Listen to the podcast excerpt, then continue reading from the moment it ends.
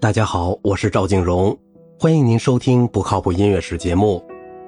舒伯特的十三部歌剧，当然了，其中有一部没有完成，还有他的七部歌唱剧，大部分在他生前并没有在舞台上演出过，也没有什么影响。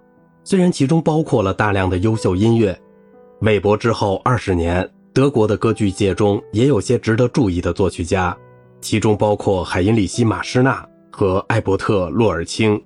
马施纳擅长写半通俗性的浪漫主义歌唱剧，他的最重要作品《汉斯·海灵格》得益于韦伯，同时在情节和音乐风格上开了瓦格纳的先河。洛尔钦的《沙皇与木匠》。是他擅长的喜歌剧题材中优秀的范例。喜歌剧的其他德国作曲家是奥托·尼克莱和李斯特的学生彼得·科内乌斯。他的《巴格达的理发师》是一部机智创新的作品。舒曼的浪漫主义歌剧《格诺费瓦》尽管在音乐质量上受到评论界的称赞，但在舞台上并不成功。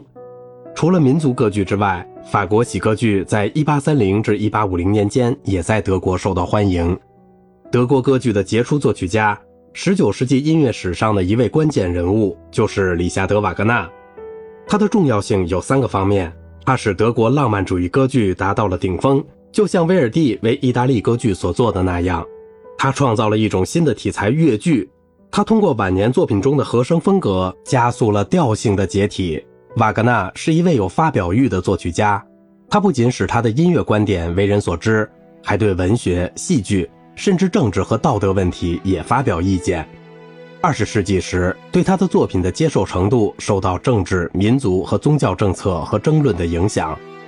德国国家社会主义工人党，也就是我们说的纳粹运动，盗用了瓦格纳的音乐，把他看作最优秀的雅利安人和德国文化的象征。这一点再加上他的排犹主义，使一些听众和音乐家疏远了他的乐剧。他的排犹论文叫《音乐中的犹太主义》。最初于1850年化名发表，1869年才以瓦格纳的真名发表。是何种原因促使瓦格纳写这篇论文？他曾向李斯特解释道：“是因为他对梅耶贝尔的反感。其实，瓦格纳曾经一度钦佩梅耶贝尔的音乐，并且曾经想让梅耶贝尔帮助他上演一些早期的作品。但是，当评论界说梅耶贝尔如何影响了他的音乐时，瓦格纳的感情就转而反对梅耶贝尔了。一八五零年时，一篇评论断言，瓦格纳的《黎恩记》和《唐豪舍》结合了韦伯和梅耶贝尔的风格。瓦格纳在他的文章中把梅耶贝尔在音乐上的弱点归咎于他是一个犹太人，因此缺乏民族之根。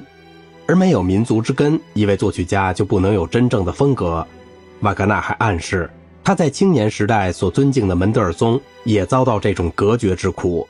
尽管门德尔松已经皈依了基督教，瓦格纳的文章增加了德国文化中反犹暗流的力量。关于这一问题的记载最详细的，可参看雅各布·凯兹的《天才的阴暗面：里夏德·瓦格纳的反犹主义》，新英格兰大学出版社，一九八六年。对瓦格纳来说，音乐的功用就是为戏剧表演这一目的服务的，一切重要的作品都是为了舞台上演的。他的第一次胜利来自《黎恩记》。一部五幕的大歌剧，1842年上演于德累斯顿。第二年，德累斯顿又看到了漂泊的荷兰人。这是来自韦伯和马施纳传统的浪漫主义歌剧。两部歌剧的成功使瓦格纳被任命为德累斯顿歌剧院的指挥，暂时终止了他长期漂泊和苦苦挣扎的生活。瓦格纳晚期作品中所遵循的发展路线，在漂泊的荷兰人中已经建立。他的脚本就像他所有的歌剧一样，是自己撰写的，根据的是一个传说。故事发生的背景是暴风雨中的大海，男主人公由于女主人公森塔的无私的爱情而得到拯救。瓦格纳的音乐极其生动地描绘了暴风雨和诅咒与拯救的对比思想，他十分清楚地表现在森塔的叙事歌上，它是这部歌剧的中心部分。这首叙事歌的主题在序曲中出现过。并在整个歌剧的其他地方重现。在《唐豪舍》中，瓦格纳巧妙地改编了中世纪的一个传说，使它纳入大歌剧的框架中。音乐就像漂泊的荷兰人的音乐一样，唤起了罪恶世界和幸福世界的对比，但感情上更加热烈，和声与色彩都更加华丽。展示技巧的一些音乐。1861年为巴黎演出增加的维纳斯堡的芭蕾舞、朝圣者的合唱以及歌咏比赛，可信的连接起戏剧的整个过程，而且有效的使用主题的再现。在第三幕《唐好舍》的叙述，我心中充满了热情中，瓦格纳引进了一种新的、灵活的半朗诵的声乐线条，这成为他谱写歌词的标准方法。罗恩格林在李斯特的指挥下于魏玛首演，他具有的一些其他变化，预示了随后乐剧的产生。